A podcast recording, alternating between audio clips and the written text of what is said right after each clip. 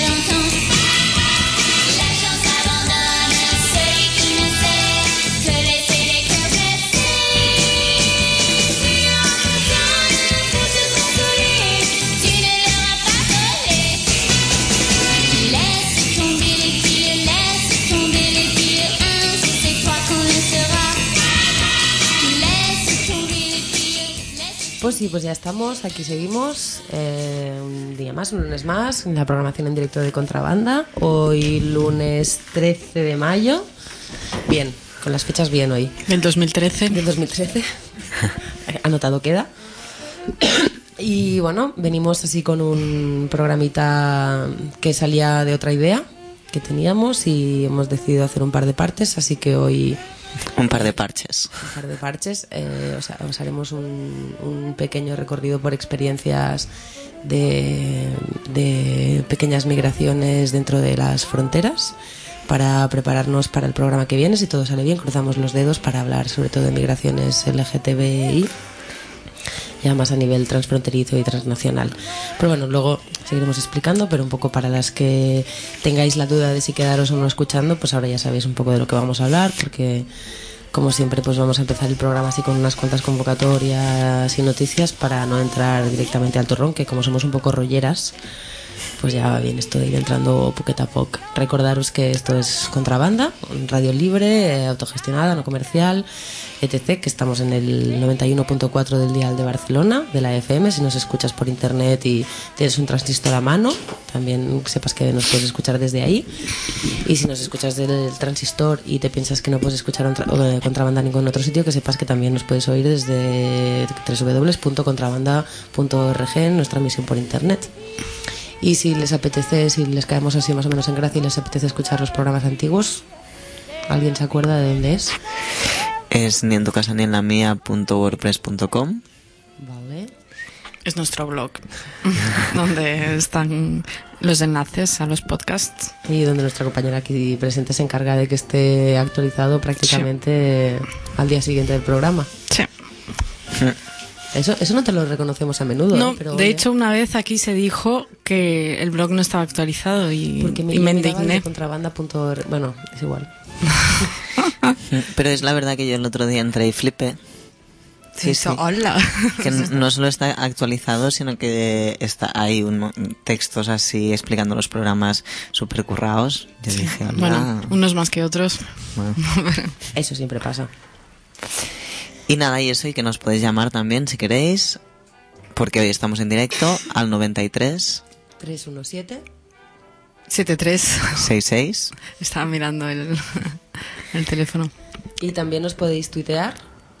¿No? Sí, aunque Claro, sí, hemos tenido problemas una técnicos. ruptura de último momento. Sí, un- un- casi un suicidio, pero bueno, intentaremos arreglarlo dentro de poco. Bueno, ahí no hay mucha comunicación por Twitter, pero si queréis hacerlo a lo largo de la semana, también tenemos una usuaria en esa micro red de microblogging de microlocura, que es Y en tu casa, guion bajo. Y ahí pues también podéis ir viendo. También la misma compañera que actualiza el blog se ocupa de que Twitter esté así eh, sacando Eso, pues, eso tiene un nombre, ¿eh? que en otros sitios eh, lo- la gente lo dice. Community pero manager. Eso, eso es. ¿Quieres que demos el título? Sí, por favor. Bueno, pues nuestra community manager, hola, Hola. se encarga Soy de que, yo. esté- que haya contenidito por ahí. Y bueno, pues hablando de, de Twitter, vamos a hablar de algo para lo que sí que sirve mucho el Twitter, que es para las convocatorias. Mira, que bien eh, enlazado. ahí, pim, pam. Y la, la primera que tenemos es la del... La, ¿Qué? la del Scratch feminista. Sí. Eh, pues eso, ¿no? Se ha convocado un Scratch feminista el día 16 de mayo.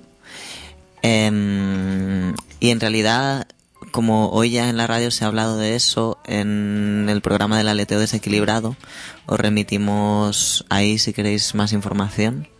em, que seguro se puede encontrar en la web de Contrabanda, contrabanda.org. Se puede buscar el programa, el aleteo desequilibrado, y ahí cuentan las compas un poco todo. Sí. Sí, de hecho hoy lo estuve escuchando un rato y creo que, que con eso ya, porque han ha hecho además, han hablado un poco del 12M, 15M, de toda esta celebración y todo lo que incluye, todas estas convocatorias que hay para esta semana y scratches, etcétera, o sea que Mm. Igual sabemos la hora, yo no. Es el 16M a las 7 de la tarde en las sedes de PP. Eh, se está convocando aquí a nivel de Cataluña, pero es un scratch estatal. Y dice algo así como al setge, setge. Setge a les a la repressió sexual, setge a la maternitat obligatòria, a la no prevenció de malalties de transmissió sexual, setge a la manca d'educació sexual i afectiva, al control sobre el cos de les dones, perquè tu, jo, nosaltres, totes, decidim, i no pas en Gallardón ni la conferència episcopal. Escratch feminista a les seus del PP de tota Catalunya. És a les 7 de la tarda. Scratch ha acabat amb TX. En este caso sí, Scratch. Grande, grande. Mm, Scratch. Mira, podría haber pensado en la canción. Bueno, hay una canción de, de un grupo que se ha sonado varias veces en contrabanda, que ahora no me acuerdo cómo se llaman, que dice una frase así bastante interesante, que es eh, las chicas cuando se, toca, cuando se tocan hacen Scratch. Y creo que sería muy pertinente si tuviera el tema o los recursos ahora para poner la canción de fondo. Sí, no para el próximo, para la segunda parte, eh, que siempre hacemos, no. La segunda parte, la que viene. para la segunda parte. Pues sí, esta era la primera convocatoria. Eh, Podéis encontrar info en la página de las feministas indignadas.blogspot.com, además de nuestras compañeras aleteas. mm, mm. Eso. Y la siguiente convocatoria es una maratón de cine trans intersex que se hace este sábado, que es día 18, de 5 y media a 3 de la madrugada, en la Fundación LAS, que está en la calle Rosalló 328, Metro Verdad que Sagrada Familia. Y pues donde se van a pasar, creo que son seis pelis cortos así de temática trans intersex, algunas más o menos vistas, como por ejemplo me viene a la cabeza El último verano de la bollita, otras así bastante más inéditas como de la bollita es una que se pasó en el ciclo del octubre trans, ¿verdad? así, Mm, Bien, sí que ya la anunciamos. Y es una película de la que también hablamos en, en tu casa hace unos meses. sí. Y después hay otras más inéditas como una que habla de la revolución de Stonewall o una que se llama Cambio de sexo de Vicente Aranda, donde sale una jovencísima Victoria Abril. Yo lo sé porque había una foto. y así, bueno, pues una maratón así bastante larga con bastantes pelis que tienen bastante buena pinta. Y nada, y recomiendan que la gente que vaya se lleve un, coj- un cojín si quiere estar toda la maratón, porque al final son un montón de horas, ¿no? De cinco y media a tres. Y también comentan que habrá en el lugar pues comida y bebida para pasar el rato, o sea que no, si no os apetece no hace falta que us porteu la carmanyola i potser el que els fa una mica de gasto pues, per sufragar el que pugui ser que hagin hagut de, de dispendiar per aquesta marató. Sí. Ujú. Eh, creo que hay más información en el blog culturatrans.org. Y ahí tenéis el programa, un poco con los tiempos, cuánto duran las películas, si es versión original subtitulada, ¿no? etcétera. Culturatrans.org. ¿Puedo hacer un inciso? Mm. Ya que este es el día 18, me imagino que la agenda irá hacia adelante. ¿Qué nos hemos dejado? No, no, no lo digo porque eh, ju- justo los días anteriores, 15, 16, 17, es el, el ciclo de cine anarquista. Luego, ¿qué pasa? Yo me le miraba así por encima y he visto que ponen Yo soy Lavero. No sé si hay alguna peli más sobre el tema género, sexualidad. Hay un espacio, el- la muestra esta, eh, que podéis encontrar la información en la página fcab.tk, que es Festival de Cinema Anarquista Barcelona.tk. Es eso, las películas que, estaban que estabas comentando son justo el sábado, y sí que hay un pequeño eje que habla de género y anarquismo. Bueno, Una charlita de media hora. Y justo antes de esta que comentabas, del Yo soy Lavero, eh, también pasan, o justo después, una película que es Siempre será la pastora, que habla sobre, Sobre la el caso pastora. de, de una, un ne o un maqui, eh, mm, que bueno, ha habido un poco así de de pues libros libros biográficos y un poco volvió a salir la historia a la fama porque hace un par de años hubo para un San Jordi una especie de bestseller ¿no? que se Sí. llamaba allá donde, donde nadie te encuentre y que recuperaba también esta figura histórica y bueno ¿os queréis hablar del docu de Yo soy Lavero? O... no, no, no. Era por incluirlo en agenda. como- Sí, sí. Por eso supuse que iríais del 18 hacia adelante. es que como has llegado y nos lo has dicho al final pues ha quedado por aquí Pero sí, sí, sí, que está muy bien.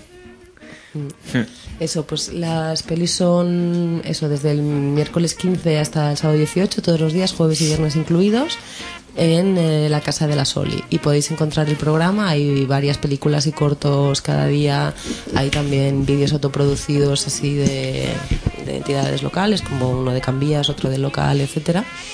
Hay un poco de todo. Eh, temática sobre los CIE, etcétera. Y podéis encontrar la información aquí donde os, de- os- os decíamos en la web fcab.tk, Festival de Cinema Anarquista de Barcelona.tk. Y bueno, ya que hemos pasado un poco del pink block al black block, pues vamos a aprovechar para, poner, para poneros una cuña que recoge también un poco de noticias, las noticias que ha empezado un poco esta campaña, de ni set ni un ni mig ni cap, sobre l'absolució de vaguistes del Clots y bueno, y las convocatorias que, que de ello se derivan. Nos vamos a poner un poco la falca larga. Han hecho una más cortita así convocando, pero esta es un poco la que os explica la historia para entrar en contexto y así nosotros ya nos tenemos que explicar demasiadas cosas. ¿Siete años de prisión? Ni set, ni un, ni mig, ni cap. Ni siete, ni uno, ni medio, ni ninguno. En el club y en todas partes, absolución huelguistas. Manifestación el sábado 1 de junio a las 5 de la tarde en la Plaza del Mercat del Clot, Barcelona. Concentración el 5 de junio, que es el día del juicio, a las 10 de la mañana en la Ciudad Judicial, Barcelona.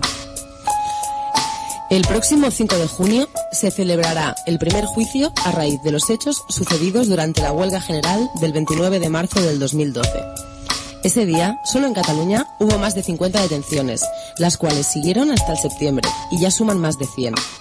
De momento, las peticiones fiscales son altas y tanto la Generalitat de Cataluña como el Ayuntamiento de Barcelona están tomando partido presentándose como acusación particular. A tres vecinos del Clot les piden siete años de prisión. La acusación, volcar contenedores. Cosa que en sus palabras se ha traducido en desórdenes públicos, daños y delitos contra la seguridad vial. El pasado 29 de marzo fuimos muchas las que salimos a las calles de nuestros barrios y pueblos. Lo hicimos decididas a enfrentarnos a una reforma laboral que precariza aún más nuestras condiciones laborales, a enfrentarnos al acoso continuo para privatizar nuestras vidas, así como para revelarnos a las personas que son responsables de estos procesos. Saliendo todas juntas demostramos que no aceptamos que nos hagan culpables de eso a lo que llaman crisis. Un paso más para reformular y reformar el capitalismo. Hasta ahora hemos estado pagando los platos rotos de aquellos que nos miran desde arriba y solo ven números. Solo hasta ahora. En el Clot, como en otros barrios, a primera hora de la mañana, tres personas fueron detenidas. El juez decidió dejar en libertad con cargos dos de ellas y para la tercera ordenó cárcel preventiva jugando con una supuesta alarma social. fue una de las seis personas que pasaron entre tres y cinco semanas en la cárcel. Con la misma frivolidad que las encarcelaron, las liberaron a la espera de juicio. En el caso de cuatro de ellas, hicieron tangible lo que pretendían hacer con todas. El juez les prohibió asistir a manifestaciones y reuniones reivindicativas en la calle como medida cautelar.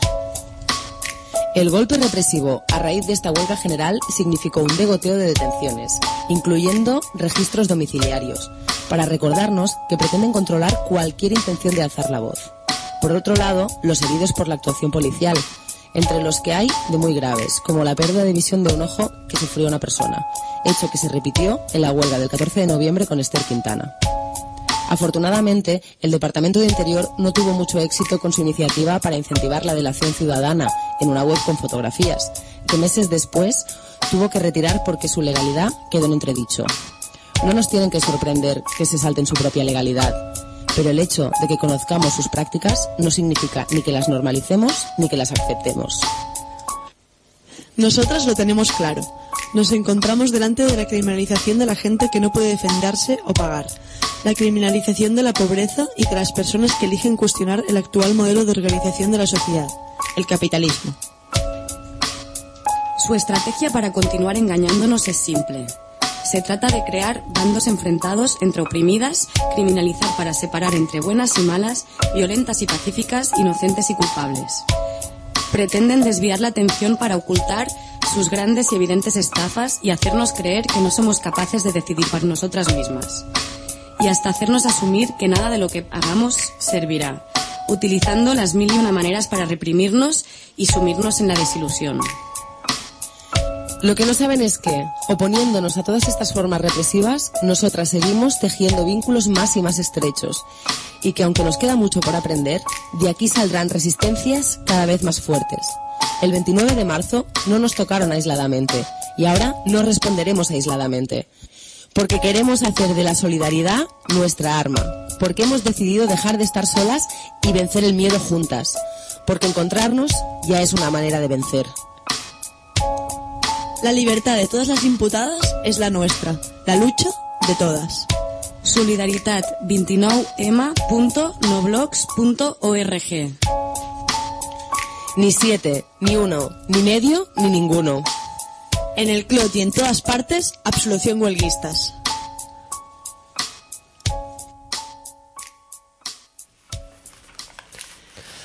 Pues esta ha sido la falca de la campanya de Necent ni un mig ni cap de l'absolució de, pels del Clot.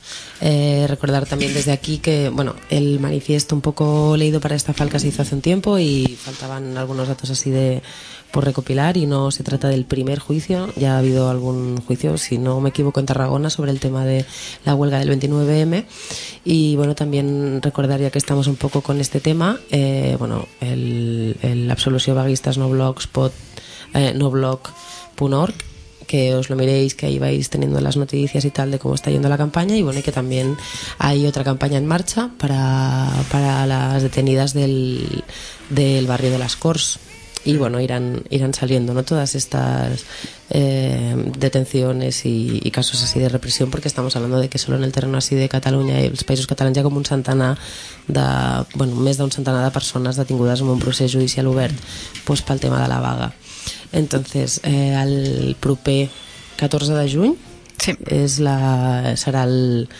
el judici contra les eh, vaguistes de les Corts si quieres explicar un poco Seguramente, no sé, bueno, yo he escuchado el programa, el podcast, el especial de la Flor de Match, en que a- una de las encausadas explica un poco las convocatorias y, y todo. Quizá tú lo tengas más fresco porque estabas allí en vivo en directo.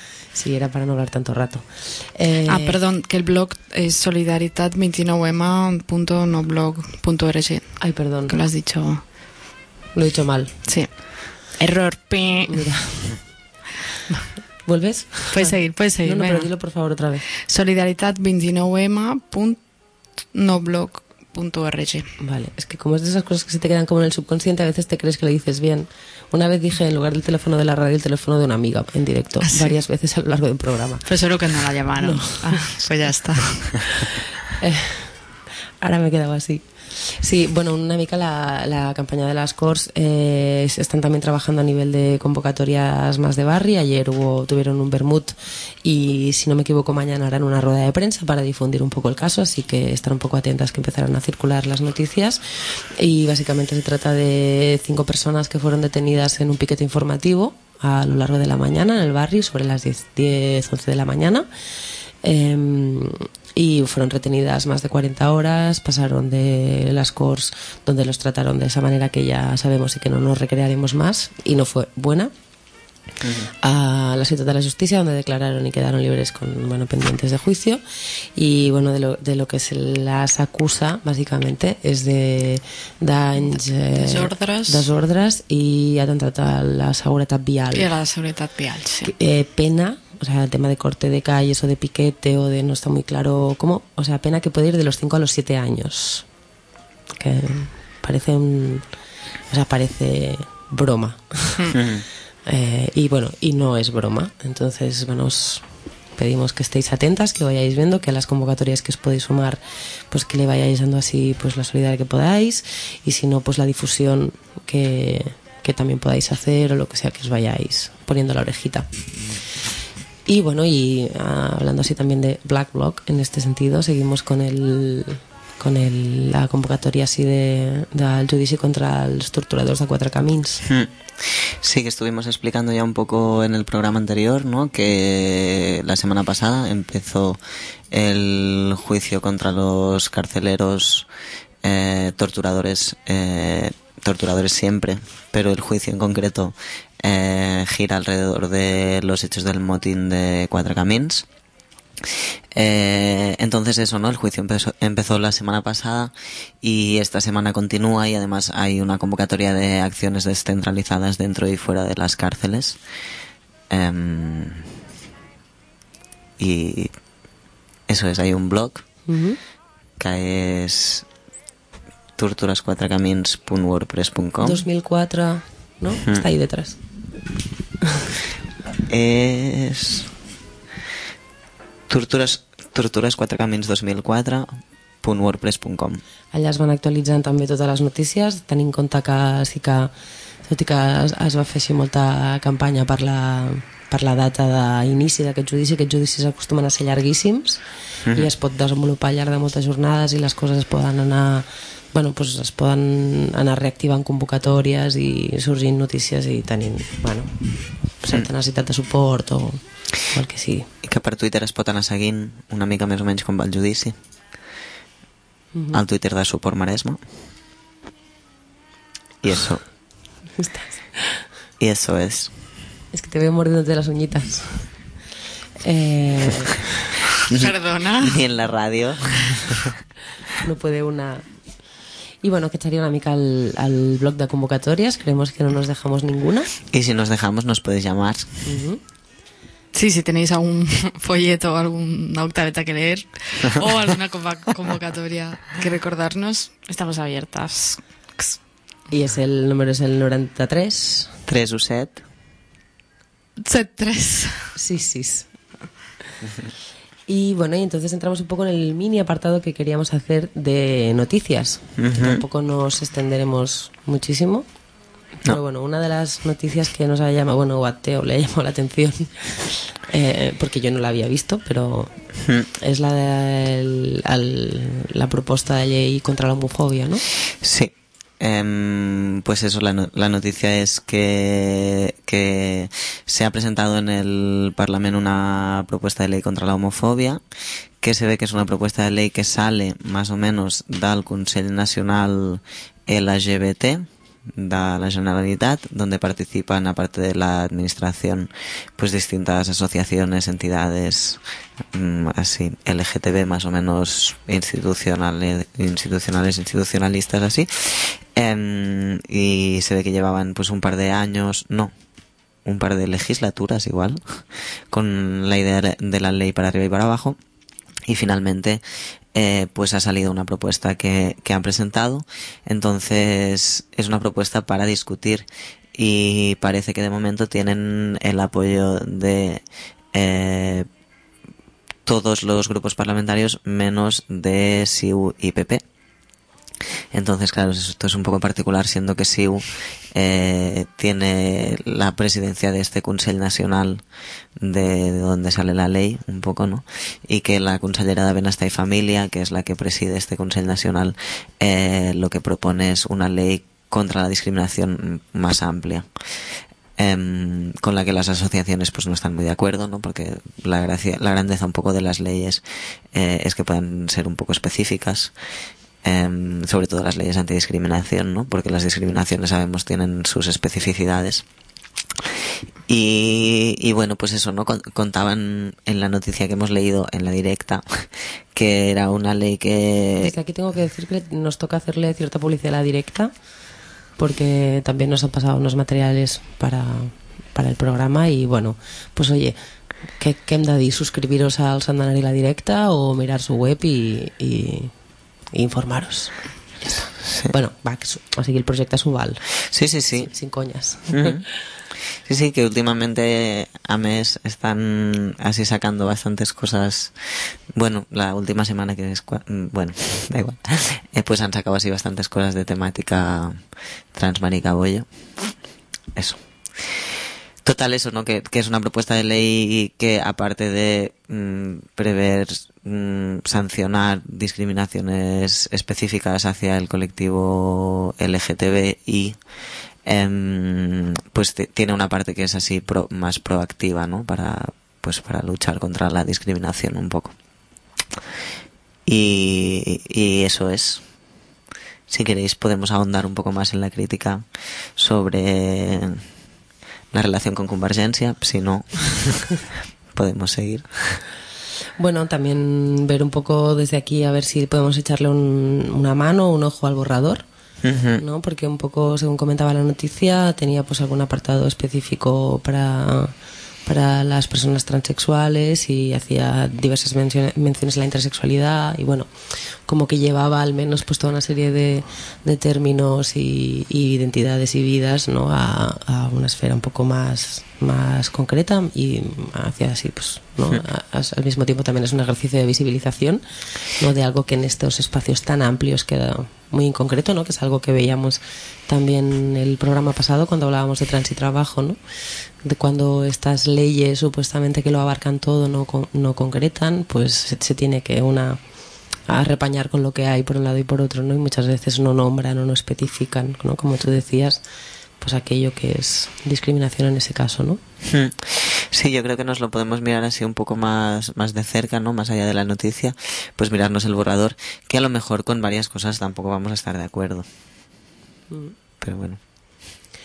I, bueno, i eh, cerrando un poco esta parte, a part de dir que ara ja no està la Francina Vila com a, com a regidora de CiU que estava una mica amb aquest tema, que és la que sí que va estar el dia de la Mani del 28J subiéndose a la tarimilla de, de la Mani del Electro de Manifesto así para colgarse unas medallitas. Eh, ahora ella es otra, la de Bienestar y Familia y tal, pero A ver si este año se sube. a ¿o ver si este año se sube esta para colgarse más medallas. Igual se sube a la tarima del Pride, que seguro que le va a ir mejor. Y bueno, poca broma, ¿eh? que el, el gobierno de CiU, por, por donde se comenta, tiene muchos contactos con, bueno, total a la am- bueno, con altos empresarios relacionados con el mundo gay, ¿no? De, este país y con todo el tema del turismo, los festivales y las macrodiscotecas especializadas en este tipo de turismo, ¿no? Poca broma que ja contacten n'hi ha, el que passa que per fer negocis. Ujú. No. Eso. Bueno, Y, sí, no es, no es tampoco una sorpresa, ¿no? y, mm, bueno, queríamos un poco mencionar más que más que expl- explayarnos sobre las noticias un poco que este es una noticia que no es que no es eh, local pero este jueves 16 de mayo a las 7 en Sevilla, juraría, hay una manifestación eh, por la Corrala Utopía, que es una corrala que se ocupó hace mm, un año y que está pues pendiente de, bueno, en un momento bastante complicado y pendiente de ser desalojada. La, nos interesaba un poco el, el tema de las corralas porque un poco últimamente que estamos hablando y que ahora que venimos del 12M, 15M, que se ha ocupado otra vivienda eh, bueno, un centro, un edificio, creo que en este caso para hacer un centro social, pero que salíamos del año pasado también de la experiencia del 12O, que se ocupó una, un bloque para familias eh, desahuciadas, eh, pues llamar un poco la atención sobre un poco la experiencia del sur, sobre todo en Sevilla y en Málaga, donde se están dando un poco el, el fe- el fenómeno, entre comillas, de lo que llaman las corralas, y que son espacios, pues patios de vecinas y vecinos que van a ser vaciadas, que han sido desahuciadas o que van a ser copadas por inmobiliarias y bueno y que se reocupan por parte de familias y bueno y se así como generan como un espacio de lucha ¿no? con, con el tema de la vivienda y bueno nos parece interesante también porque hay experiencias de corralas eh, solo de mujeres de mujeres con críos que generan así espacios un poco pues de, de support mutuo y de ayuda y de colaboración pues para también este tema eh, de la vivienda ¿no? y del, vivir conjuntamente y de y del pues buscar al- alternativas y autogestionárselas ¿no? y bueno no era mucho más mencionar también esta, esta convocatoria por si no sois desde el sur. Al igual hay alguna persona que no soy más o menos sino nada pero bueno ver que, que aparte un poco de, de las acciones en las en las ciudades de referencia nuestras que son las que conocemos no las hay en otras ciudades y con otras formas no y que bueno nos parecía eh, bonito destacar no y bueno, esta, la última corrala que se ocupó está en abril, eh, que estaba formada, está formada por ocho mujeres ¿no? y sus nueve hijos, eh, se ha denominado Corrala Las Luchadoras. Entonces como que parecía que tenía pues su, su kit. Qué bonito. Pues hasta aquí esta parte. Ahora voy a intentar poner un poco de música para ir ya un poco a lo que... Ahora ves, ahora es cuando pierdo. Ahora ya pasa, como pueden percibir nuestros oyentes y oyentas, ya pasamos del tema del matrimonio, ¿no? Porque parece que las únicas noticias que tienen que ver con el tema LGTB, trans, intersex, bla, bla, bla, eh, son las que tienen que ver con aprobación de leyes como la ley, las leyes de matrimonio, que es que, bueno, es un poco lo que ocupa, ¿no? El- y a mí lo que me llama la atención cuando ponemos a buscar noticias, si no tienes una forma de búsqueda un poco propia, caes siempre en lo mismo. ¿no? Tal país ha aprobado la ley del matrimonio. En tal lugar se debate tal.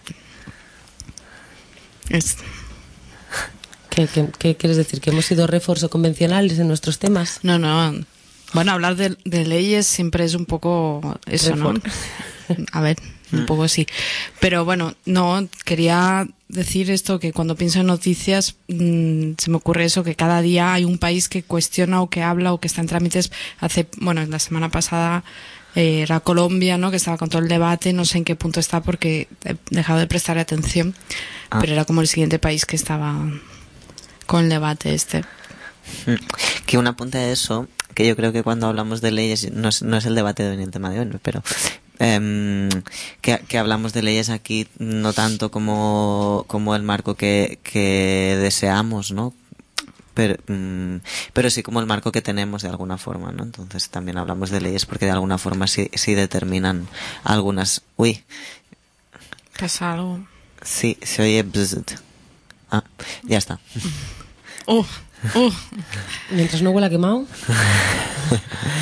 Bueno, nada, pues eso, cosas que, que determinan en parte los En parte. entornos. Claro, claro, en parte, parte. solo, pero sí.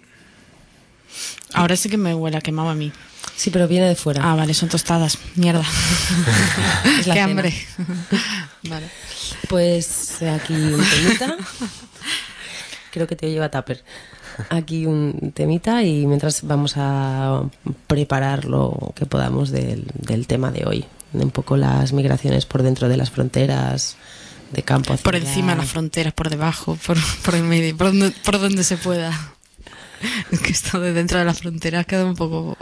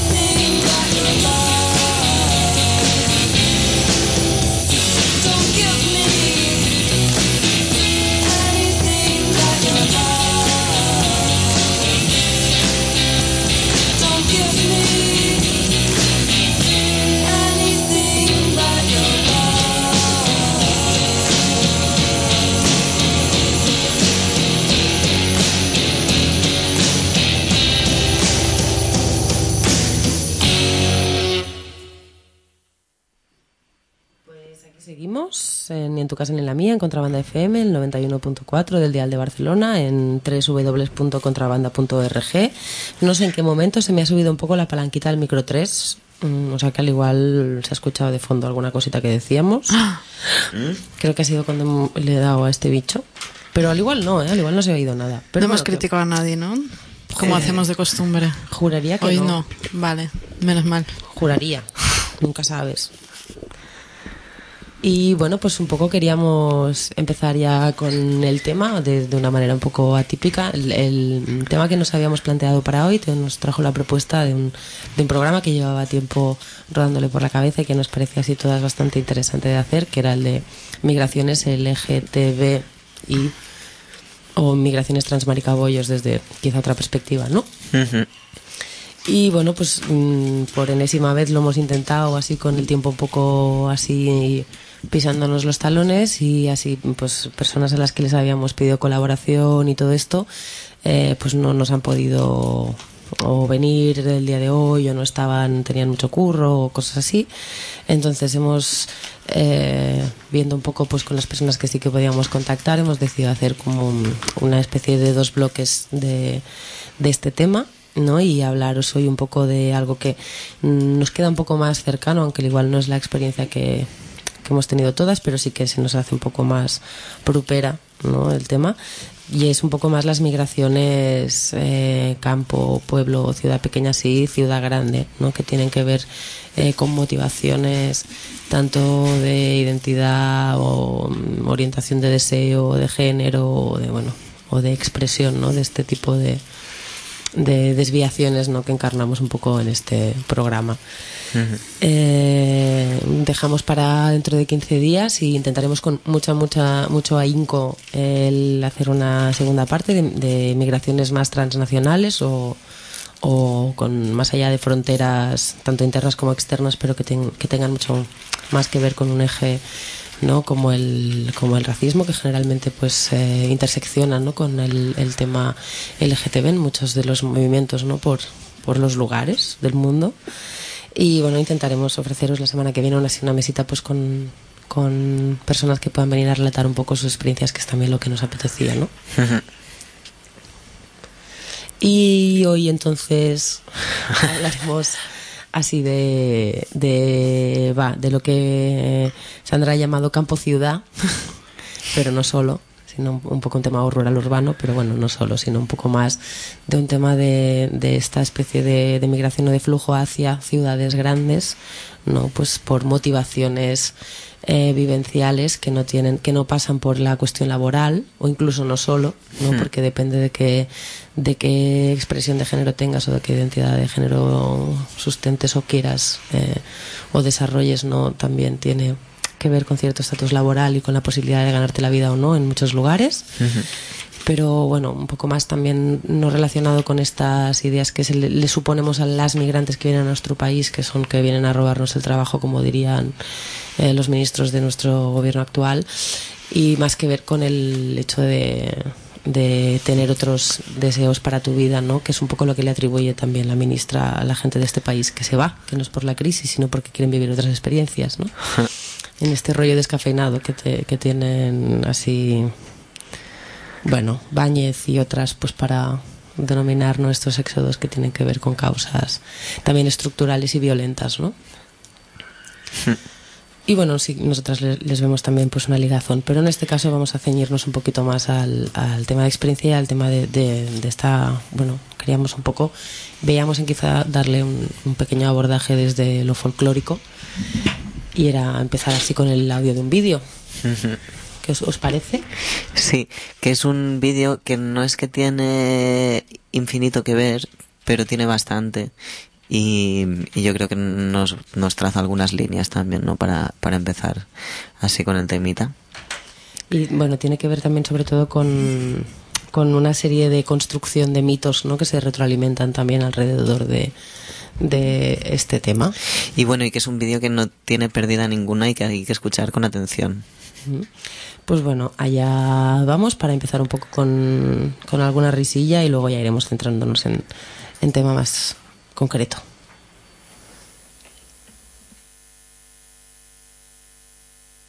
o no. Eh, un segundo. Un segundo. Sí. Que ha pasado ese clásico de la cosa que te sale el anuncio. A ver ahora.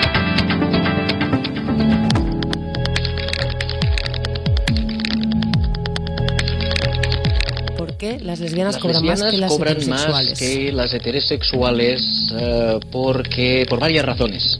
La- hay algunas razones que eh, no son específicas a las lesbianas, pero como que las lesbianas tienen una eh, hay una proporción mucho más grande de lesbianas en la población blanca que en la africana, por ejemplo, y los blancos tienden a cobrar salarios más altos, pues las lesbianas cobran salarios más altos. Las lesbianas tienden a vivir en ciudades los salarios en las ciudades tienden a ser más altos.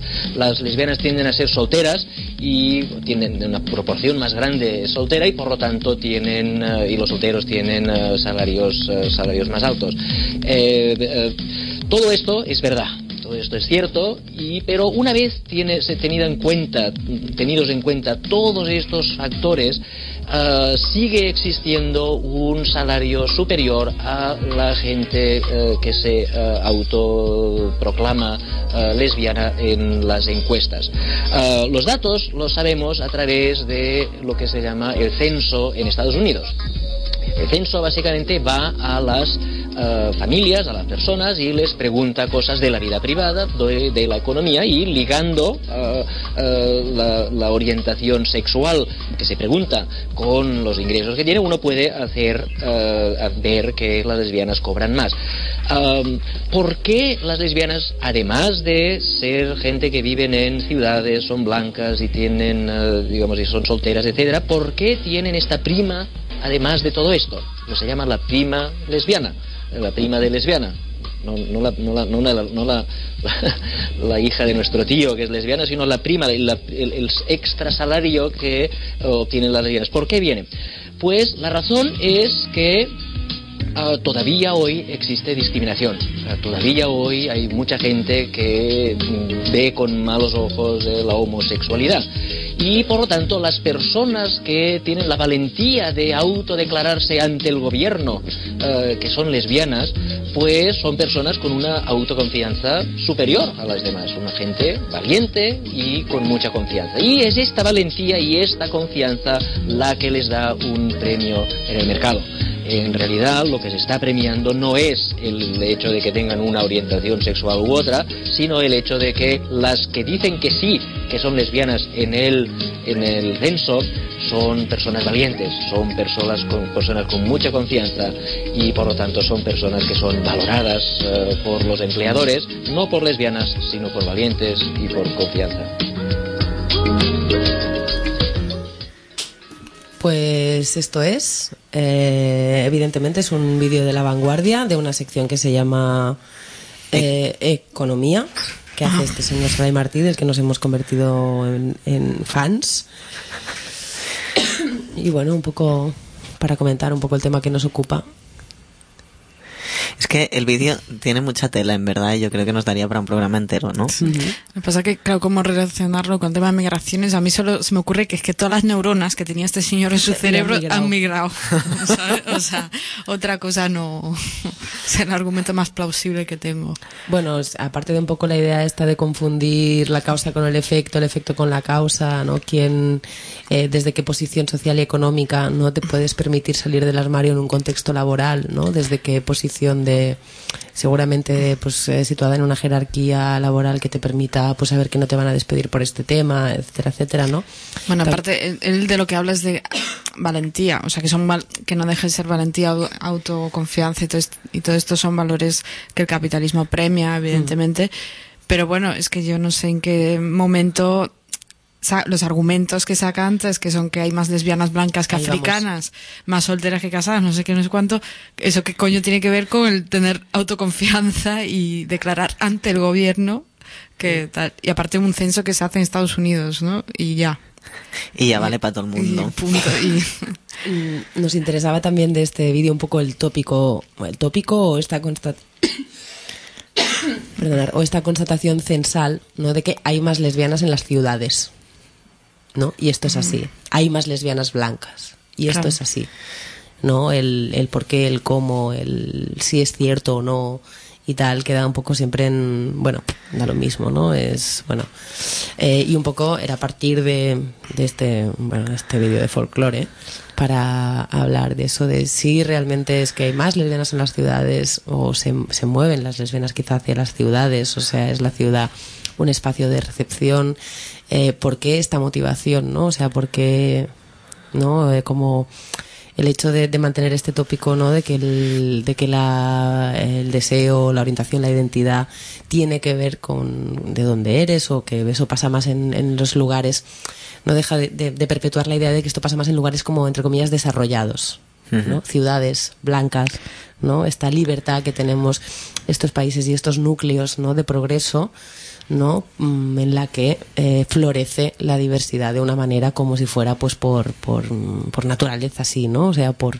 o por desarrollo evolucionista no cuando la conformación de este tipo de de, quizá de núcleos de recepción de personas con trayectorias vitales o con personas transmaricabollos un poco diferentes tiene mucho que ver con una cuestión también pues estructural o, o bueno u otro ciclo no y era un poco no estas estupideces que se dicen y que son las que retratan un poco las series no de que todas las lesbianas son eh, grandes urbanitas muy elitistas y que visten de una manera determinada etcétera o de otro lado el retrato un poco de la camionera eh, sumamente ruda y tal, ¿no? Que son estos estereotipos un poco que manejamos últimamente eh, a nivel audiovisual, pues bueno, vienen, ¿no? Salen de un contexto y tienen otra realidad material, ¿no?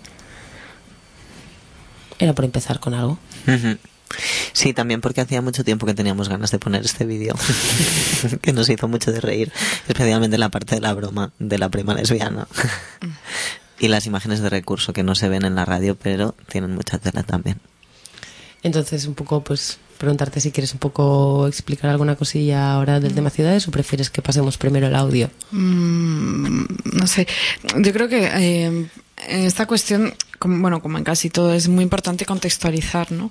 Y cuando hablamos de pueblo, ciudad, también contextualizar mucho y, y estamos hablando de lugares muy concretos y quizá nosotras po- podamos hablar de, del contexto en el Estado español y, y eso es súper importante. Yo, por ejemplo, traía un texto que habla del contexto de, en Estados Unidos, ¿no? Que quizá también Estados Unidos nos puede interesar también porque todas las referencias que tenemos referencias pues tipo teleseries, películas, no sé qué nos ha llegado y nos ha impregnado mucho y, y estos estereotipos del- de los que hablabas, ¿no? De la lesbiana urbanitas frente a la marimacho del campo que con su tractor y tal vienen también mucho de ahí, ¿no? De esa imaginería. Pero si cuando este señor dice que hay las lesbianas, la mayoría de las lesbianas son blancas, ¿no? Y que las africanas no son lesbianas, o sea, bueno, o sea, lo que demuestra es que no tiene ni, ni idea, que no ha salido de su casa en su vida y no y ya está, y punto, ¿no? Porque incluso creo que nos había pasado también un vídeo, ¿no? De, que hablaba un poco de esta cuestión en África y quizá en el próximo programa Mm. hablemos más ahí, ¿no? De el tema de, bueno, de determinados países, bueno, esta migración un poco más de largo recorrido. Es que yo prefiero decir de largo recorrido o corto recorrido, no tanto frontera o no frontera, porque es muy relativo, ¿no? El tema de las fronteras. Y no todas las fronteras son iguales. No es lo mismo eso, ¿no? Entrar en Europa que, o, o los países europeos entre sí o todo esto. Y, y ahí, por ejemplo, decía que hay otros países de, eh, digamos que la complejidad es, o es lo que nos interesa, ¿no? Ver cómo hay territorios o lugares en el mundo en que las leyes políticas eh, se inclinan hacia un lado, sin embargo las costumbres van hacia otro y las leyes religiosas o, o cuando la bueno cuando la propia política está impregnada de religión o viceversa tal dicen otra cosa. Entonces hay que entender toda esa complejidad que es lo que hace que existan personas, grupos de personas que son perseguidas por que son disidentes sexuales, ¿no? o, o personas que son directamente perseguidas y castigadas legalmente o mediante castigos comunitarios, o otras personas que por poder tener una vida mejor o unas oportunidades laborales mejores también se tienen que desplazar ¿no? debido a su a que son disidentes sexuales. Entonces yo creo que es bueno, ahí a donde... Sí, que, que hablando de esta complejidad, em, yo pensaba un poco en los casos de migraciones de corto recorrido igual, ¿no? Eh, como no solo es una cuestión de, de oportunidades como de desarrollar tu, tu propia identidad o tu propia vida, digamos, en condiciones de un poco más de libertad o, o de oportunidades laborales, sino también en muchos casos trans de, de oportunidades médicas también, ¿no? A nivel de tratamiento, por ejemplo, se me ocurría a mí Claro. Y que es algo que pasa en este país y también en Estados Unidos y en muchos otros, ¿no? Como las ciudades al final son, pues son los centros donde las pocas opciones que hay. Sí, de recursos, digamos, Mm. de acceder a recursos. Mm. Y el otro tema también eh, sería el de la visibilidad, ¿no? En los pueblos, sobre todo en, en nuestro entorno más cercano, en, yo creo que en, en Europa se repite bastante este sistema y, el Estado español, por ejemplo, es un es un territorio constituido por pueblos, básicamente, en el que hay mm, tres ciudades un poco más grandes, pero básicamente son pueblos donde el control ¿no? y la visibilidad es mucho más, la vigilancia sobre las personas es más fuerte. Entonces, en el caso de prácticas eh, disidentes o no consideradas por la costumbre, ya sea por la costumbre, por la ley o por, por la religión o por los valores morales compartidos por una comunidad, aunque no estén consensuados, pues ya no lleva a ese tránsito. Y en este sentido a mí un, sí, un apunte antes si queréis de pasar un poco al audio, que también las ciudades en este en estos tránsitos para mí funcionan como espacios de reunión. No es un poco enlazando con lo que decía antes, no es que por sí mismas sean solo no un espacio de- o de mayor libertad o de menos vigilancia o donde ciertos cánones están más relajados sino que también es un espacio donde otras personas hacen migraciones ¿no? y recorridos de corta distancia no es decir eh, hay, estas ciudades concentran no personas que vienen de, de otros lugares no y por ejemplo en el caso de la ciudad en la que estamos que es Barcelona lo más común es estar con personas que no son nacidas aquí en la propia ciudad no sino que generar pues pequeñas redes y comunidades también de, de personas de de otros espacios y de, de- de otros recorridos, ¿no? No solo es las propias oportunidades que genera, sino que funcionan como un espacio de reunión, ¿no? Donde personas con trayectorias eh, pueden encontrarse también y, y generar, ¿no? Eh, otras, otras comunidades u otros espacios de vida. Mm. Sí, de hecho, bueno, el texto que traía, pues un poco eh, el- esta cuestión de la generación de comunidades es en la que más incide o del lo poco, bueno, que trata poco el tema, pero sí que es quizá la parte más interesante, ¿no? Porque luego todo el- eh, esos otros motivos laborales de recursos, de búsqueda de invisibilidad o, o directamente huida, pues luego no se ven siempre, no son siempre lo que parecen, ¿no? Y lo que suele pasar más bien es que en la ciudad ocurren otras cosas y los procesos urbanos, de hecho, bueno, las urbes en sí mismas también han eh, sus procesos son diferentes y a veces están orquestados por no por las personas sino por otras instituciones tal que van regulando bueno entra una serie de agentes que hacen que se creen zonas de la ciudad por ejemplo menos favorecidas otras más que haya personas que ocupan trabajos por ejemplo dentro de la ciudad que son de cierta categoría y esto tiene muchísimo que ver con las migraciones tanto LGTB como migraciones de otro tipo pero bueno, esto quizá para el próximo programa, ¿no? O para luego si nos queda tiempo. Vale. Y un poco pues para hablar hemos contactado con una compañera que nos ha, bueno, hemos charlado un ratito y, y nos ha contado un poco su experiencia, más que nada pues para contar con alguien que quizá en otra ocasión estará en el estudio, pero que no podía o no quería desplazarse, no se sabe aún, y que nos explica un poco pues un relato pues más personal y que está pues mm, más atravesado por esto. Eh, vamos a tirar directamente de grabadora, así que al igual hay un poco de chapucilla auditiva al principio, pero es que no ha habido manera de sacar el audio del dispositivo, así que no me lo tengáis en cuenta. Voy a hacer una cosa así. Y ahora volvemos.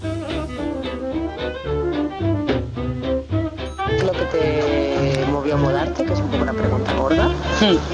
¿Por dónde empezarías? Pues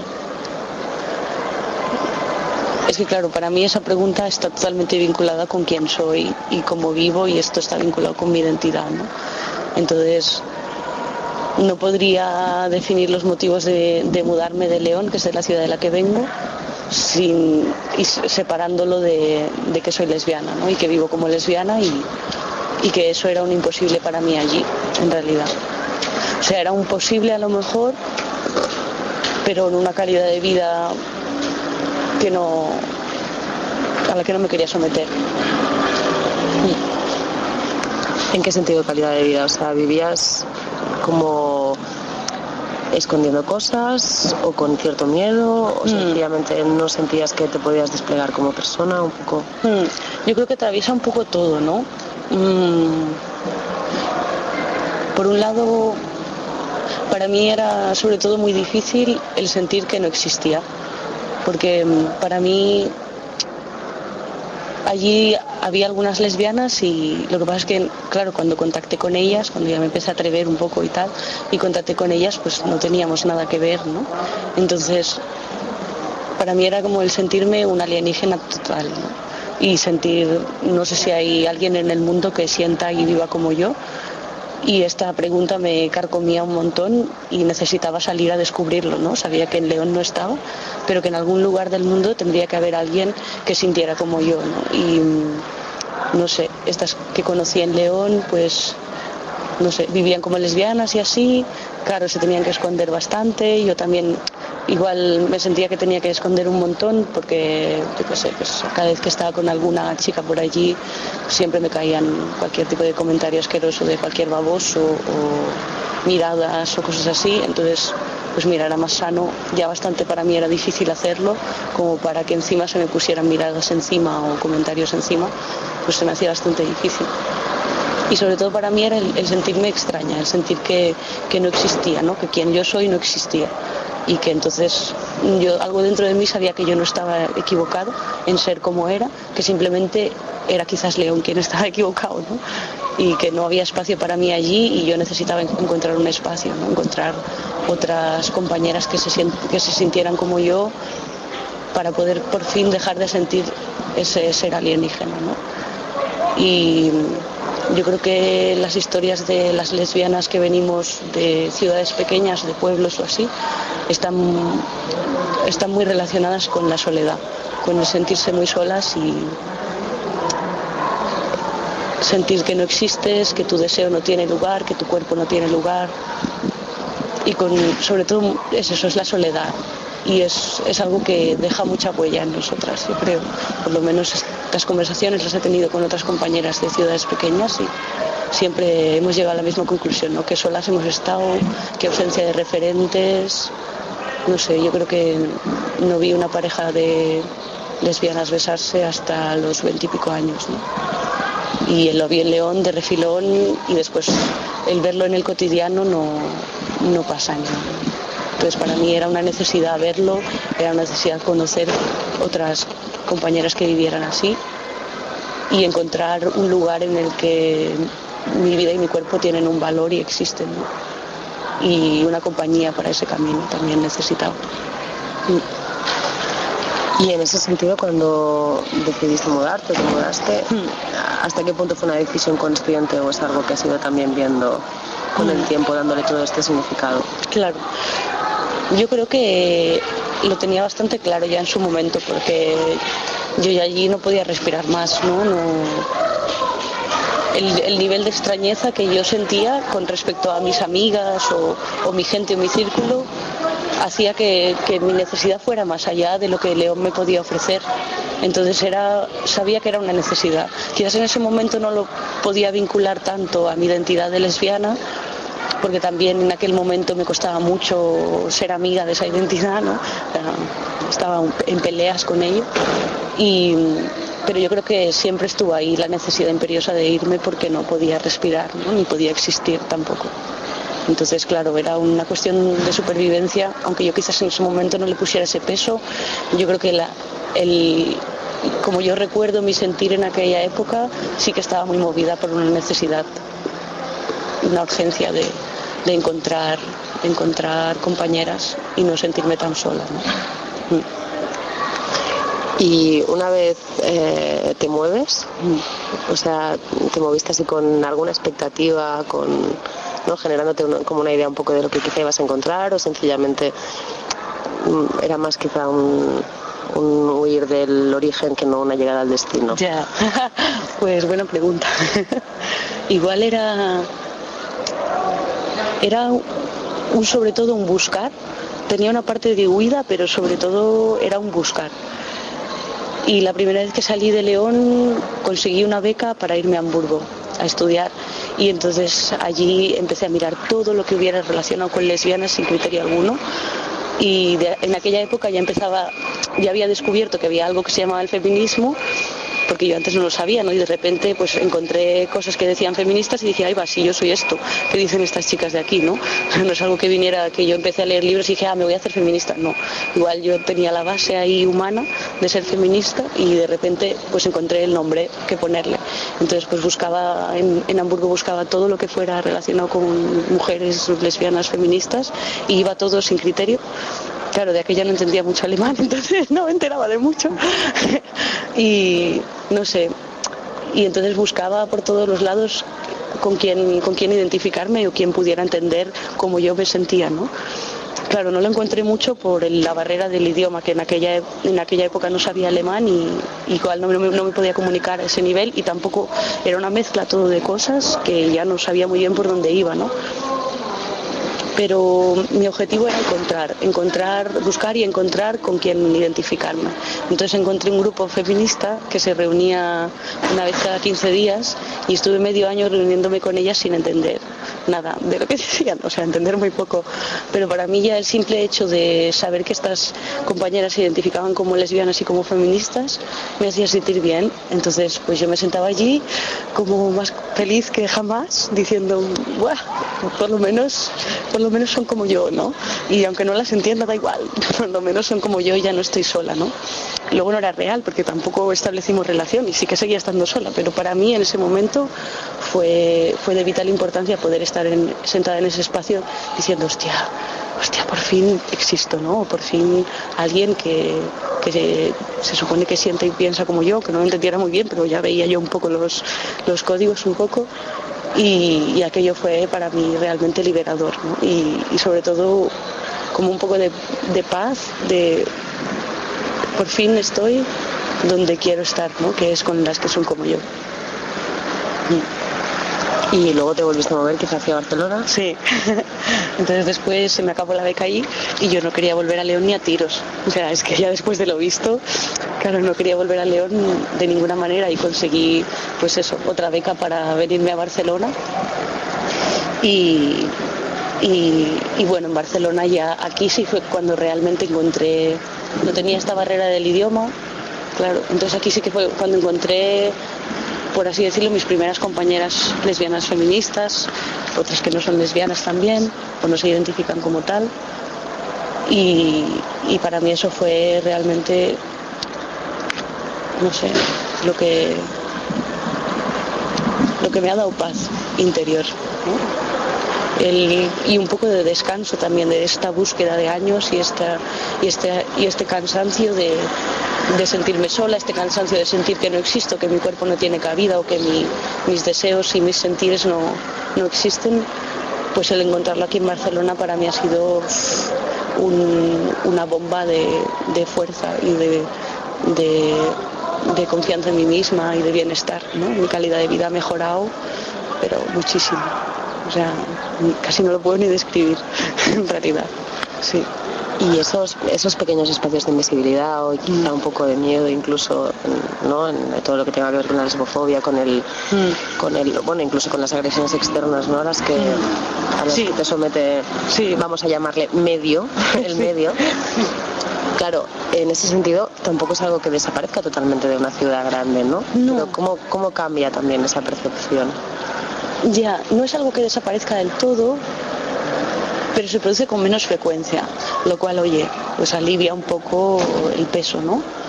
Y también, de alguna manera, aquí siento que si me pasa algo de esto, tengo a quien contárselo que me entienda y tengo a quien contárselo que si necesito hacer una respuesta va a responder conmigo. Y esto, claro, da mucha seguridad. No esto en una ciudad como León yo no lo tenía, ni lo hubiera tenido, se lo hubiera podido contar a, amigas, pero que lo hubieran entendido perfectamente, pero claro, al no vivirlo en su propia piel, el nivel de empatía que se genera es un poco diferente. Y yo necesitaba, necesitaba esta conexión a través de la empatía de, que le ha pasado lo mismo a otra. ¿no? Y entonces aquí es esto, aquí siento que no estoy sola, que no estoy sola y eso me da mucha fuerza.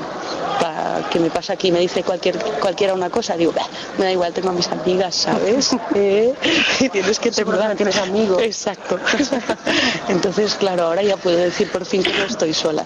Y esto para mí es algo que me ayuda a afrontar el día a día, el cotidiano en realidad.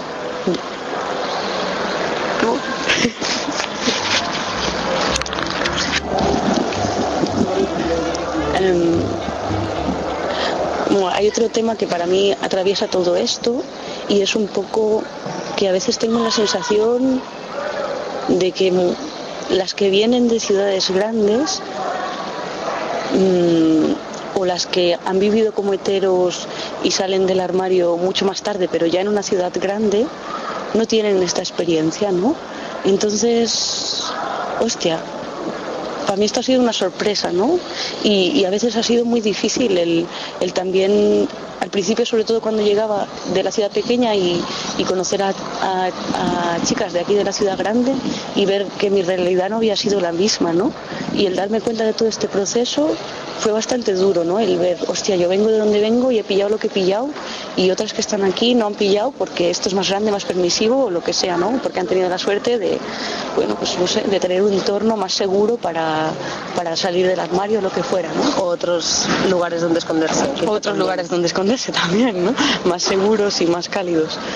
Y, no sé, yo creo que, que a mí a veces me ha dolido en realidad la falta de, de- empatía por parte de algunas de la ciudad grande, o, igual no, ya no la falta de empatía, sino el que no supieran esto. El que algunas ni lo saben, ¿no? De cómo es la vivencia de, de las que venimos de lugares más pequeños. Y entonces, claro, esa falta de conocimiento de esto como que se vuelva a invisibilizar un poco el dolor ocasionado por esto. Entonces a veces sí que se me ha hecho difícil estar, estar aquí al, al tener códigos diferentes y vivencias diferentes y sentirme otra vez extraña, ¿no? Pero bueno, siempre hay suerte que alguna he encontrado de ciudades pequeñas o de pueblos pequeños o que he hablado con otras compañeras que al final se ha paliado esta carencia, ¿no? Pero sí que hay un punto que yo creo que las que son de sitios grandes no se dan cuenta de esto y que yo creo que es guay si reflexionan un poco de cómo otras nos podemos sentir y sobre todo dándole muchas vueltas al tema de la soledad, porque creo que que no sé, yo igual es mucho aventurarme, ¿eh? pero tengo la sensación de que la vida de las lesbianas está muy atravesada por la soledad en distintos sentidos y en distintos contextos, pero creo que es guay que las que son de ciudades grandes piensen un poco en esto, en cómo nos sentimos las otras, cuál ha sido nuestra vida, porque a lo mejor podemos tener miedos o bloqueos a ciertas cosas que ellas no, porque quizás vi- viniendo de donde venimos, hostia, nuestro camino ha sido bastante duro, ¿no? O hemos tenido que pelear un montón. Y es eh, como que hay veces que no encuentro reconocimiento a eso. Igual es más, igual más, más va por ahí, ¿no? ¿no? hay reconocimiento de, igual es del dolor, ¿no? Pasado o de, o de la lucha hecha. Mm. Aunque sea a nivel personal, pero oye, son pequeños triunfos. Y el, lo último es un poco el, el retorno, un poco a- al origen, la vuelta, la visita, el, se perciben, el percibir cambios si los hay, o también un poco la- el espacio de ¿no? cuando tú te liberas un poco de estas opresiones, incluso de estas, ¿no? estas mm, bueno, de estas agresiones externas, ¿no? Puedes ver cosas de otra manera un poco, ¿no? Te afectan menos, estas menos medias expresiones. ¿Cómo es esa, esa vuelta, ¿no? Al espacio. Uf, para mí es súper duro en realidad. Cada vez que voy allí me pongo muy triste porque veo que, o sea, me doy más cuenta todavía más cada día, me doy más cuenta de que allí no existo, ¿no? Y que no, que si quisiera existir allí, existiría en solitario o con algunas otras dos locas que consiguiera convencer, ¿no? Una red muy pequeña. que sería súper bonita, pero claro, a mí no, yo necesito más. Y el retorno a mí me pone muy triste porque, mm, claro, en todos estos años mi aspecto ha, ha cambiado un poco, ¿no? Porque quizás, por ejemplo, yo antes llevaba el pelo largo porque en León no se me hubiera ocurrido ni cortármelo. O sea, me lo quería cortar, pero no me atrevía porque, bueno, por las miradas que me caen. Ahora cuando voy, las paisanas, sobre todo las señoras mayores, más que los señores, me miran fatal como si- y se agarran el bolso, ¿sabes? Entonces, claro, a mí esto me hiere un montón, porque en teoría, no sé, yo creo que también entrecruza un poco este sentimiento de tristeza con, con el desarraigo, ¿no? O sea, a mí yo lo vivo así, que me he ido de, de lo que yo consideraba mi tierra, porque mi tierra no tenía espacio para mí. Entonces, toda esta sensación de, de desarraigo que a veces tengo de, de, estar, de no estar allí, el volver y recordar otra vez, ver otra vez y experimentar otra vez que mi vida allí no es posible, me pone muy triste, ¿no? Porque me parece muy injusto que yo no pueda vivir allí siendo quien soy o que pueda vivir pero teniendo una calidad de vida ínfima. Entonces esto me parece muy injusto y, y- claro, me, me pone triste y me hace también ahora al estar aquí sentirme que no tengo tierra, ¿no? Que esto no es mi tierra, es la tierra que me está cogiendo, pero no es mía y la otra es la mía, pero mm, yo no soy, a veces me siento como mal, no soy suficientemente valiente para confrontarlo todo allí, pero claro, confrontarlo es soledad, a ver quién es la guapa, ¿no? Entonces, como todas estas cosas, estos sentimientos son, se meten en la coctelera, ¿no? Y hacen que para mí es difícil estar allí cuando voy a visitar a la familia y estas cosas, es difícil, sí, me pongo triste. Pero bueno, no sé. Por otro lado, guardo también un poco la esperanza de que igual nuevas generaciones cambien las cosas y algún día vuelva a León y diga, wow, León es arcoíris, ¿no? o que nuevo en San Francisco de la península. Ahí en León, ¿sabes que hace un frío? sí, claro, no sé, siempre sueño, claro que sueño con eso, ¿no? O- y también un gran sueño que tengo es llevar un camión de bolleras un día entero, lleno, lleno de bolleras y, y, y liar la parda por la ciudad y no sé, en plan, no sé, así no sentirme sola en mi casa. Y eso es un sueño que tengo, a ver si os convenzo algún día. Bueno, veremos desde que hacemos un llamado. Venga, vamos todas a León. Pues un poco hasta aquí. Vale, sí, gracias. Aquí.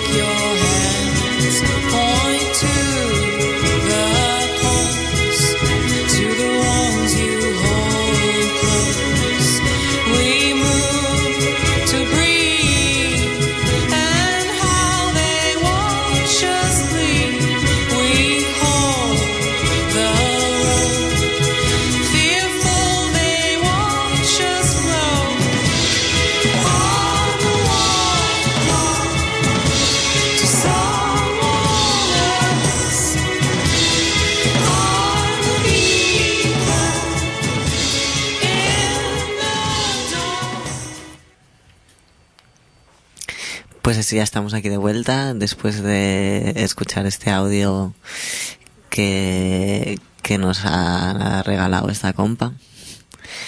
Y, y nada, pues un montón de cosas en verdad que contaba, ¿no? Un montón de cosas que, que sacar. Bueno, que ha sacado. Yo te he visto apuntar alguna cosilla. Sí, dos. He apuntado redes y desarraigo. Ya está, no. Em, pues sí, a mí me, me llamaba un montón la atención esta, pues un poco lo que contaba ella de las redes, ¿no? De, de las redes de apoyo, de la sensación de, de soledad. Porque muchas veces habíamos comentado aquí en relación a las migraciones en otros programas, migraciones transmaricabollo, como en, en estos procesos de tránsito había muchas redes que se quedaban por el camino, ¿no? Y, y los procesos de migración también como procesos de pérdida de redes. Y a mí me, me interesaba que ella hablaba también de los procesos de migración como procesos de ganancia, ¿no? De, de otras redes que claro que no son ganancias inmediatas, ¿no? Seguro, o sea que no es que llegas y de pronto florecen las redes, ¿no? Que es algo que, que hay que construir y que hay que currar. Luego hemos, lo luego hemos hablado un rato de la hostilidad de las ciudades, ¿no? Al principio. Lo que ahora, un poco que el relato es un poco una hora, ¿no? Después de ya un tiempo de estar. Pero hemos hablado también de este proceso, ¿no? Que quizá compartimos las que nos hemos mudado a ciudades muy grandes, ¿no? De sensación de hostilidad. ¿No? y de dificultad también de encajar y no y como un proceso que sobre todo si se añade como decía en otro momento pues el tema del idioma el- se añade el tema del racismo u otros ejes no que quizá no vivimos en carne algunas pero que se dan no que pueden ser sitios sumamente hostiles no Claro, pero siempre es como la capacidad para crear alternativas y es curioso porque justamente el, el texto del que os hablaba antes, que lo voy a decir porque antes no lo he dicho, eh, que es, eh, es un texto de Gail Raben, Rubén, ¿vale? Que es Thinking Sex, Pensando el Sexo. Y es un texto muy largo en el que habla del proceso legislativo, sobre todo en Estados Unidos, pero dedica una pequeña parte a hablar del tema de las migraciones y justamente lo vincula con la territorialidad y, y habla de estos procesos de creación de comunidades, ¿no? Y es una cuestión que tiene mucho que ver con eso, con esa territorialidad, con el territorio en sí y, y por ende con el arraigo y estos procesos de arraigo y desarraigo, ¿no? Y, y además va un poquito más allá, estas comunidades que son lugares donde vivir, al fin y al cabo, ¿no? Donde crear relaciones humanas que trascienden la consanguinidad o, o, no, que no tienen nada que ver con eso, sino que son est- estas familias de las que hablamos muchas veces, ¿no? Familias de, bueno, eh, familias alternativas o, Elegidas. o elegidas. Y también eh, de zonas, o sea, de cuando estas comunidades también se asientan en un territorio dentro de la propia ciudad y creando otras fronteras, otros núcleos urbanos donde viven eh, estas personas. Y aquí también hay otra, hablan de otro concepto son los mundos sexuales marginales, ¿no? Y ahí es otro tema también largo que en algún momento hemos tratado aquí por eh, por nuestra ciudad, por Barcelona, por cómo trata estas zonas concretas en las que viven o sí viven y desarrollan su trabajo y tal, pues trabajadoras sexuales, transexuales o demás marginados sociales o disidentes, ¿no? Disidentes sexuales y, y de otro tipo también. Y cómo se crean otros, aparecen otros conflictos y conflictos que suelen ser justo pues con la policía, con asociaciones de vecinos, con la iglesia. Y me ha llamado eso la atención que en este artículo pues, se habla del proceso en ciudades como San, Fran- San Francisco o Nueva York, que fueron ciudades en Estados Unidos que han recibido, bueno, por sus leyes estatales concretas, que han recibido a muchos migrantes LGTB y en las que se han dado estos procesos también. O sea que algo, algo tiene que ver, ¿no? Algo de, de sentido tiene todo esto. Sí, yo me- acuerdo es así a corte de, de ejemplo un poco más concreto, que nuestro compañero Pau, no sé si os acordáis, que estuvo colaborando con ni en tu casa ni en la mía, pues al principio de, de la segunda época, pues igual hará un par de años, él contaba que en San Fran- que San Francisco era un lugar donde una gran comunidad transmaricabollo, o sea, donde vivía una gran comunidad transmaricabollo y era un lugar de, de acogida también, ¿no? De recepción de mucha gente que venía de otros lugares. Entonces él decía que, que claro que por supuesto tenía que ver con que San Francisco tenía un- una imagen de ciudad arcoíris, un poco, ¿no? Em, por una parte y que se, se vendía de alguna forma una vida gay eh, liberada y así, ¿no? Con un montón de espacios de ocio y así también pues muy, muy cruzados por, por la clase y por el capital así. Pero después él decía que también tenía que ver con que había un montón de, de lugares, asociaciones, proyectos que daban cabida a mucha gente que no tenía cabida en ningún otro lugar, ¿no? Pues procesos de trabajo con jóvenes seropositivos o o, o lugares de acogida para jóvenes transmaricabollos que habían sido echados de sus casas, ¿no? Como es, ese tipo de, de cosas que también, pues claro, generaban que, San Francisco fuera una, una ciudad de acogida también, ¿no? Claro.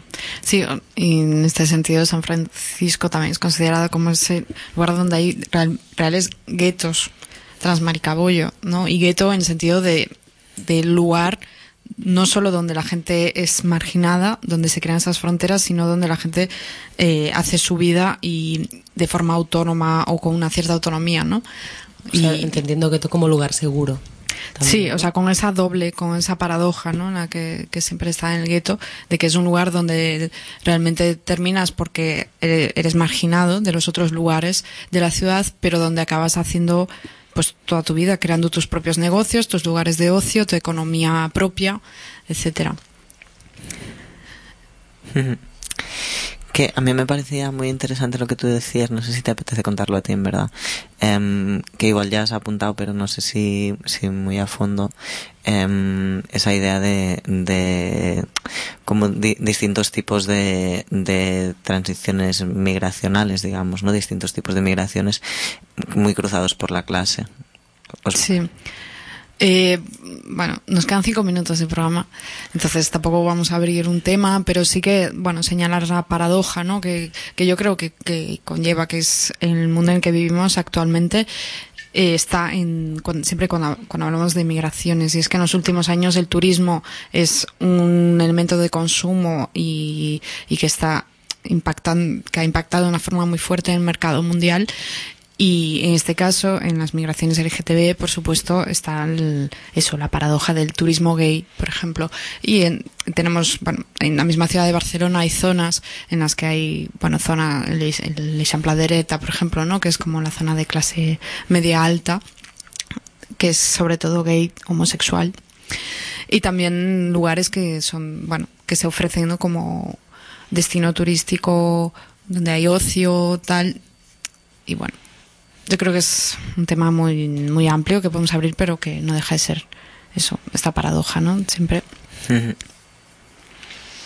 Bueno, nos quedarían tres minutitos de programa, así que teníamos un pequeño audio reservado, pero creo que al igual lanzo aquí la propuesta en directo, estas cosas que hacemos a menudo y luego casi nunca recogemos, pero era un pequeño audio sobre el sentido inverso, ¿no? Como, eh, bueno, en este caso era el, el audio de una, de una chica que se autodenomina boyera y que se había decidido irse al campo, ¿no? Hacer de pastora y un poco como esta idea inversa, pero al igual pienso que es algo bonito como para recuperar para un programa más adelante.